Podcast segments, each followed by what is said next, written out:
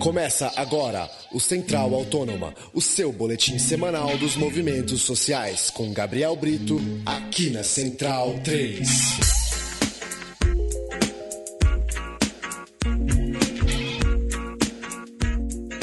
Olá para você ligado na Rádio Central 3, mais uma edição do nosso Central Autônoma, nosso programa que trata dos movimentos sociais espalhados pelo Brasil. Central Autônoma de número 80, começando aqui dos estúdios Central 3 em São Paulo. Eu sou Paulo Júnior, tenho a companhia de Gabriel Brito, tudo bem? Olá, Paulo. Não, não tá tudo tão bem assim, né? Pois é. A gente tá diante de uma tragédia que nem nós mesmos, por mais que tentemos saber, temos a medida exata, né? E é disso que nós vamos falar hoje. Nosso entrevistado de hoje é Maquele K, um ex-funcionário da Samarco, que vai bater um papo com a gente sobre os acontecimentos lá em Mariana. Tudo bem, Maquele? Tudo bem, Paulo. É, Eu já queria fazer uma observação porque eu não fui funcionário da Samarco. Eu, fui... eu trabalhei na Vale e, na verdade, naquela época a Vale tinha uma trabalhava, explorava a mina de Timbopeba, que fica ao lado da mina da Alegria, que era da Samarco, que é da Samarco. E naquela época a Vale ainda não tinha comprado a Samarco. A compra da Samarco foi depois da, da privatização. Eu trabalhei antes da privatização, quando ainda era Vale do Rio Doce. Certo, legal. Primeiro lugar, queria que você começasse falando então como você recebeu a notícia do rompimento das barragens, é, esse acontecimento que, que já tem aí uma semana. Como que você recebeu isso? O que, que você poderia falar um pouco da sua experiência lá na, re- na região? E... Na verdade, é, eu recebi a notícia. Eu tô fora do país. Eu recebi a notícia através das redes sociais.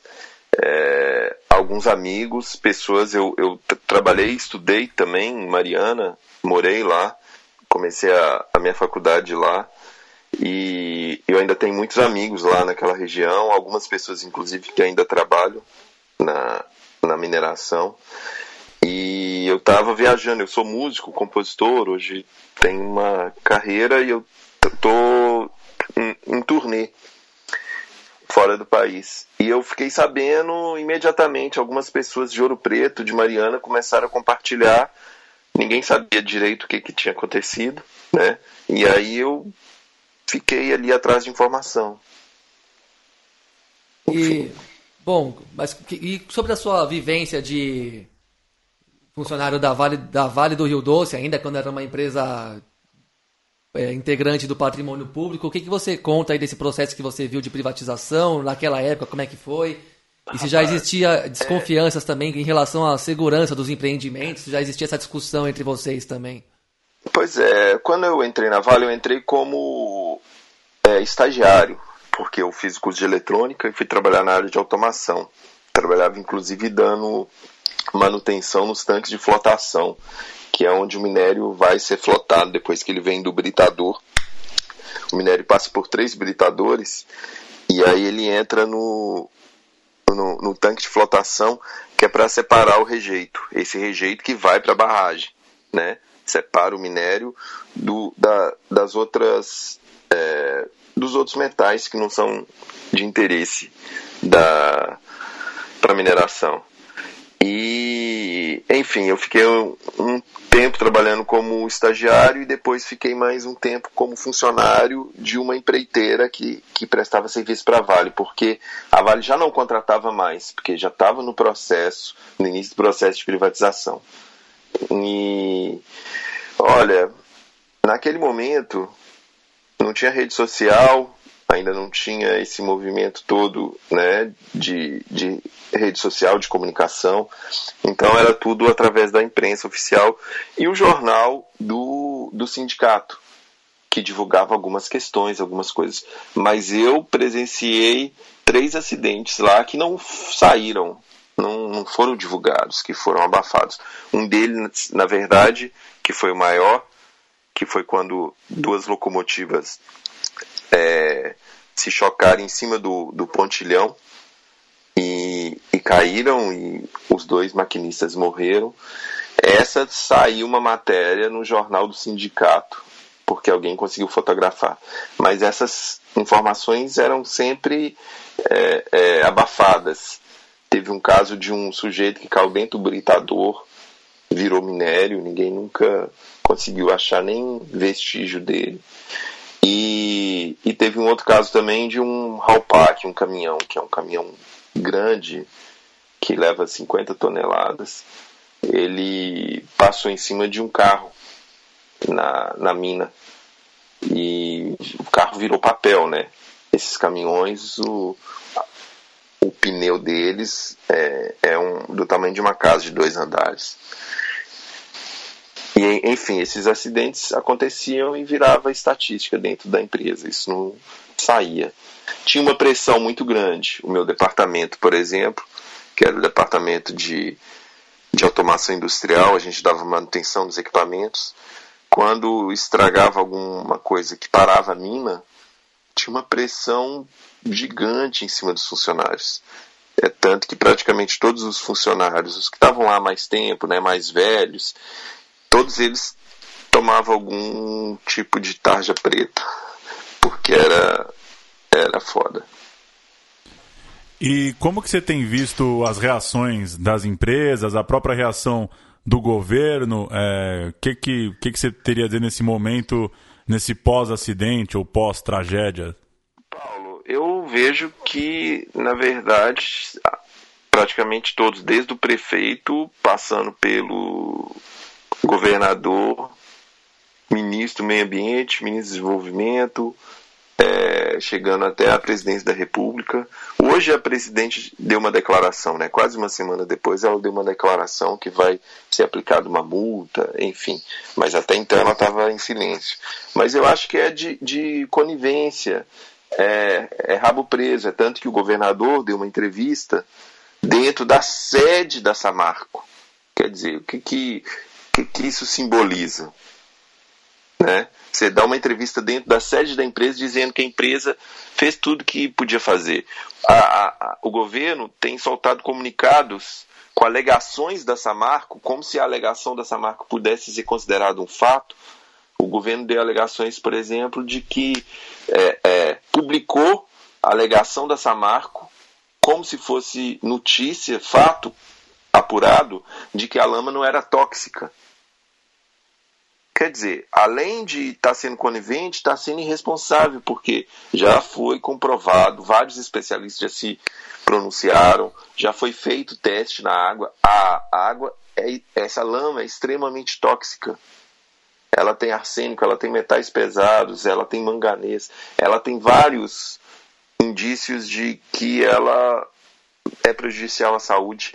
E ainda que não fosse prejudicial à saúde, uma inundação 62 bilhões de litros de lama, ainda que fosse uma lama medicinal, ela causou mortes, ela, ela inviabilizou um município inteiro, ela inviabilizou várias. É, é, é, a captação de água em vários outros municípios no, no trajeto do Rio Doce. Ela transformou o Rio Doce num mar de lama. Ela está cimentando. Ela tá, acabou com os peixes. Quer dizer, é uma tragédia ambiental como a gente não, não tem notícia no, no, país. Tem falado, né? É a maior tragédia ambiental do Estado. É a maior tragédia ambiental do, do país. Pelo menos no, nesse século, a gente ainda não teve uma tragédia dessa dimensão. E aí parece que o governo quer amenizar todas as falas que eu tenho visto. A própria ministra do Meio Ambiente que participou de um, de um encontro em Mariana, e aí um, um padre, representante da comunidade, fez um questionamento para ela e ela disse que ela tinha um compromisso. Agora me diz, qual compromisso é mais importante para uma ministra do Meio Ambiente do que se comprometer com a causa no maior acidente ambiental, o maior crime ambiental que, que a gente tem notícia nos últimos tempos. É, certo. E bom, já que você acabou de falar também sobre a responsabilidade de algumas informações fornecidas, como é que você tem observado a abordagem da mídia, assim, que não, não poucas vezes bate na tecla de que foi um acidente como se fosse uma. como se a tragédia tivesse sido causada por um, uma espécie de azar do destino, alguma coisa fortuita e fora do nosso controle. Como é que você tem acompanhado a mídia aí, mesmo à distância? Olha, eu acho vergonhosa essa, essa cobertura da mídia. Isso vai virar tese, isso vai virar um exemplo de como a mídia foi conivente, porque a gente sabe que o posicionamento dos governos ele está ligado, evidentemente, às doações de campanha, né? Doação de campanha a gente sabe que não é doação, aquilo é investimento. As empresas investem porque elas querem receber o delas depois, né? E a mídia, que se coloca como isenta, independente, está fazendo o jogo. A cobertura tem sido vergonhosa nos principais canais, nos principais jornais. Eles é, é, têm tentado passar, por exemplo, a ideia de que o abalo medido pela Universidade de São Paulo e pelo Observatório de Brasília também, que é um abalo de dois pontos, 2,5 na escala Richter, tenha sido causador do, do, do desastre. Um abalo de dois pontos, 2,5 na escala Richter, ele não consegue derrubar nem um castelo de cartas. Isso é, é uma piada mórbida, isso é, é, brincar, inclusive, com os sentimentos das famílias que perderam é, é familiares, sabe? É, é, é de um absurdo. Pra você ter uma ideia, Paulo, todos os dias numa mina de lavra aberta, você tem explosão de dinamite, porque você tem que deslocar a rocha, deslocar, abrir crateras, né? Uma mineração de lava, lavra aberta, ela broca o chão. E para isso você usa dinamite. Todos os dias você tem um impacto de pelo menos três pontos na escala Richter por causa do próprio procedimento da barragem, do próprio procedimento de, de, de escavação. Então, quer dizer, se você tem uma, uma barragem que não suporta um abalo de 2,5, que não é nem sentido pelo, pelos humanos, esse abalo de 2,5 ele é só de, detectado pelos sensores, então é porque foi uma negligência, porque se a barragem foi construída, ela não consegue suportar um abalo sísmico de 2.5 na escala Richter, porque é importante, inclusive, entender que a escala Richter ela não é uma escala é, linear. Quatro pontos na escala Richter não representa duas vezes é, mais do que dois pontos. É progressão aritmética. E a, a, o abalo de dois ele não consegue realmente derrubar nenhuma casa de pau a pique. É tanto que não existe rachadura nas casas de Ouro Preto devido a abalo sísmico, nem em Mariana. Você tem uma, uma, um, um tremor de terra capaz de derrubar uma barragem, era para a cidade ter entrado em estado de emergência por causa do tremor. Isso eu acho de uma completa é, canalice da imprensa divulgar esse, essa notícia. E, e, eu acho que eles estão cada vez mais se, se comprometendo e sendo desmascarados, porque as notícias estão circulando nas redes sociais, as pessoas estão divulgando as informações e, e a verdade vem surgindo. Vem surgindo aos poucos, mas vem surgindo. Certo. E, Maquele, você que acompanhou é, esse, esse processo é, da privatização, é, pensando até os dias de hoje, como que você vê a política da mineração brasileira, todo esse protagonismo, todo esse símbolo que tem a Vale, tudo que ela carrega, é, enfim, lembrando mais uma vez, se acompanhou esse processo de privatização e, e segue acompanhando as notícias até hoje. Paulo, acho que foi um crime, né? o valor que venderam a Vale é o valor do lucro de um ano da companhia, sabe? Eu acho que essa privatização é, caberia inclusive uma, uma, um questionamento na justiça sobre a forma como foi feito esse processo e, e, e o que, que isso trouxe para o país, né?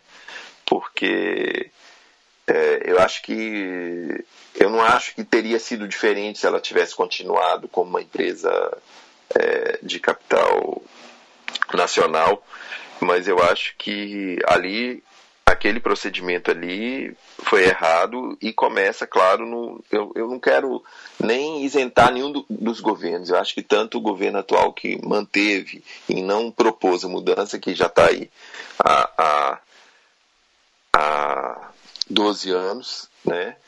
Eu acho que esse governo foi conivente e o governo anterior. Então, todos os governos são responsáveis pela tragédia também.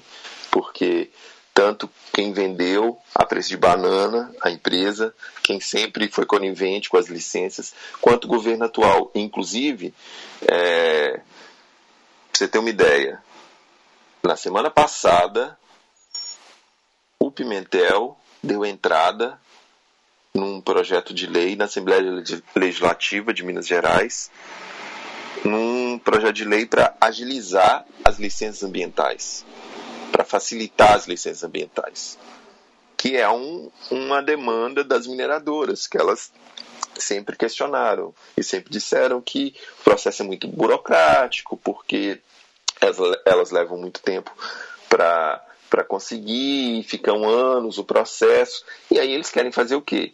Se eles são patrocinados pelas mineradoras nas campanhas, a campanha do Pimentel foi uma das campanhas mais caras do país, a campanha para governador. E muito desse, desse dinheiro, desse investimento, é das mineradoras. Claro que elas vão cobrar o preço delas. E ele deu entrada, por ironia do destino, na semana passada, em caráter de urgência. O que está sendo discutido agora também no Congresso Nacional, que é a, a proposta de rever o código de mineração no país, é um outro assinte, é, é uma outra um outro capítulo dessa novela. É uma vergonha, inclusive porque, tanto na Assembleia Legislativa de Minas quanto no Congresso Nacional, uma grande parte dos deputados envolvidos nas comissões que estão discutindo a reforma dessas legislações são patrocinados pelas mineradoras. Então eles estão lá defendendo o interesse de quem? Certo, Fernando. Bom, só para a gente ter uma dimensão final aqui do, do que, que é, a gente pode equiparar esse, essa tragédia aí da Samarco e desse, do minério, do tóxico, com, por exemplo, Fukushima? É essa a consciência que a sociedade brasileira precisa ter diante do acontecimento e do que pode vir a acontecer em outros lugares onde a mineração come solta também? É, eu acho que é, a gente tem que ter a consciência, Paulo. Eu não sei se dá para a gente é, comparar, até porque é, eu, enfim, eu tenho visto algumas comparações, é, é, é, a, a, comparação com, com o crime ambiental da, da Exxon né, no Golfo, enfim, acho que são realidades diferentes. A gente, é, para além desse crime, que ainda a gente não tem nem a dimensão, inclusive porque os dados parecem que estão sendo é, monitorados e estão soltando informações truncadas, inclusive. É, há, inclusive, há dois dias surgiu uma denúncia gravíssima de que essa Marco estaria é, recolhendo corpos e retirando esses corpos do lugar, do, do, do local, é, através de, de ambulâncias do Instituto Médico Legal e helicópteros. Quer dizer, é uma forma de minimizar o impacto, né, já que esses corpos teriam sido cobertos por lama, aí eles retiram eles e não entra na contabilidade dos mortos, o que é uma coisa, para não dizer outra coisa, mórbida né, nessa situação. Mas enfim, tem reportagens falando sobre isso. É, o impacto que gerou não só no município, em Bento Rodrigues, que foi completamente destruído, é, em Mariana, em, nos municípios vizinhos, mas já estende por mais de 500 quilômetros o estrago, o estrago. O Rio Doce está morto, ele vai levar no mínimo 10 anos para recuperar, se recuperar. Essa lama já está chegando no mar. A extensão toda do Rio Doce e muitas cidades que captam água exclusivamente dele estão vivendo uma situação desesperadora. É, em Valadares, que é uma cidade de 300 mil habitantes, Está quase uma guerra civil. Estão tendo saques aos caminhões-pipa. Estão saqueando os supermercados para pegar água. É, agora à tarde, os, os moradores fecharam os trilhos com pneus e foram para estrada de ferro para impedir a passagem dos trens da Vale que passam pela, pela cidade para chegar no porto de Tubarão, onde esse minério vai embarcar para a China. Né? Então, quer dizer, a gente não tem nem a dimensão do impacto, a gente não sabe ainda exatamente quantas pessoas morreram. Quem está cuidando da cena do crime é a própria Samarco, o que é uma situação absurda, isso é kafkiano, né? Quer dizer, eu cometo crime e aí, olha, não, pode deixar que eu vou cuidar aqui da cena do crime, vou ver o que, que eu fiz, qual foi a minha motivação, que é uma situação absurda. O governo está sendo conivente com isso, porque pela legislação brasileira, aquilo foi um crime ambiental, os responsáveis tinham que estar presos, a documentação da empresa, os computadores tinham que ter sido apreendidos para fazer um laudo, uma perícia, a multa tinha que ter sido aplicada e a Samarco, que é a mineradora mais lucrativa do país, devia estar pagando todos os custos de todos os prejuízos que tem gerado desde o acidente. E, enfim, a gente sabe que a, a mineração no país, Paulo, é uma atividade predatória. A gente está explorando matéria-prima bruta, vendendo essa matéria-prima a, a preço de banana, para comprar depois os nossos computadores, nossos celulares, nossos eletrodomésticos a preço de ouro. Porque ainda, vamos pensar, se tivesse uma fábrica de transformação ali do lado da mina, né? A gente podia até pensar assim, ah, não, mas tem uns benefícios, porque o minério sai ali, entra na fábrica e a gente tem um computador a preço de custo que vai para as escolas e nossos estudantes estão todos sendo beneficiados e a gente tem.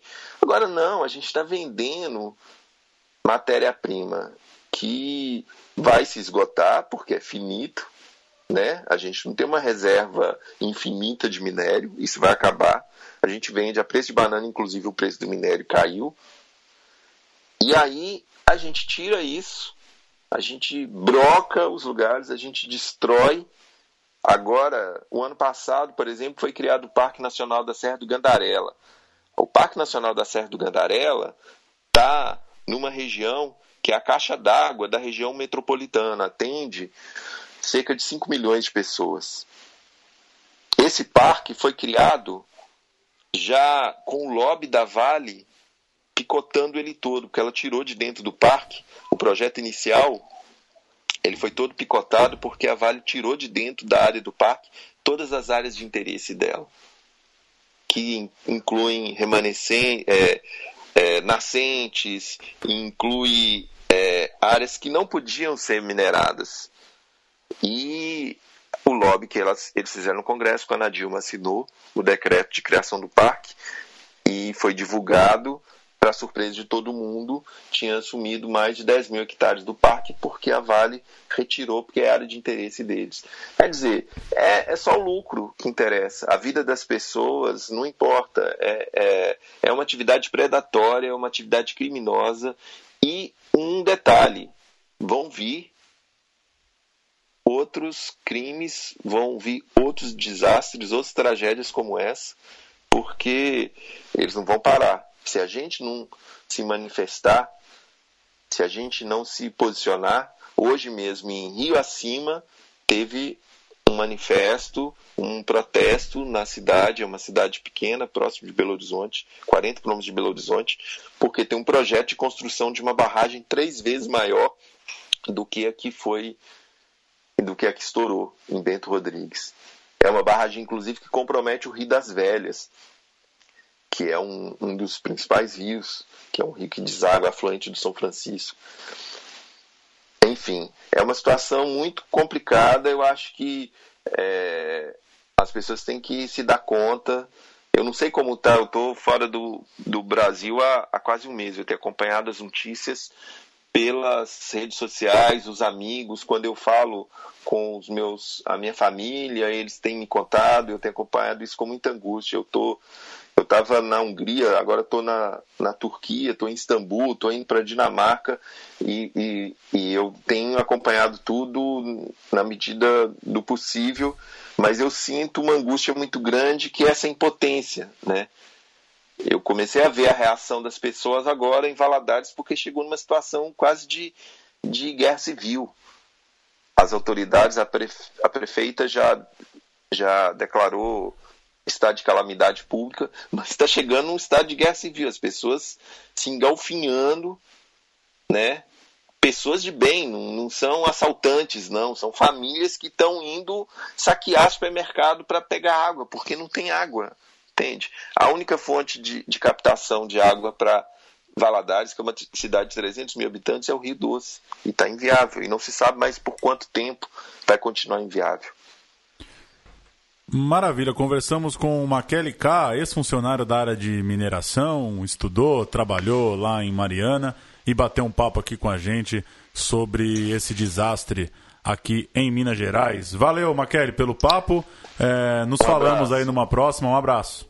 Valeu, Maquele. Grande entrevista, uma grande conversa. Obrigado pelo esclarecimento todo aí do assunto. Falou, Henrique. Um abraço para vocês. Gabriel, eu sinto ter mais informação mas enfim, é um prazer. Quando precisar, estamos aí à disposição. Valeu, um abraço. Fim de mais um Central Autônoma. Valeu, Gabriel. Valeu, Paulo. Um assunto realmente muito trágico e que simboliza como poucos a promiscuidade do público com o privado, né? É isso que a gente pode falar num primeiro momento, mas gente, esse inventário aí vai durar muitos anos, né? Central Autônoma chega toda sexta-feira em central3.com.br. Até a semana que vem.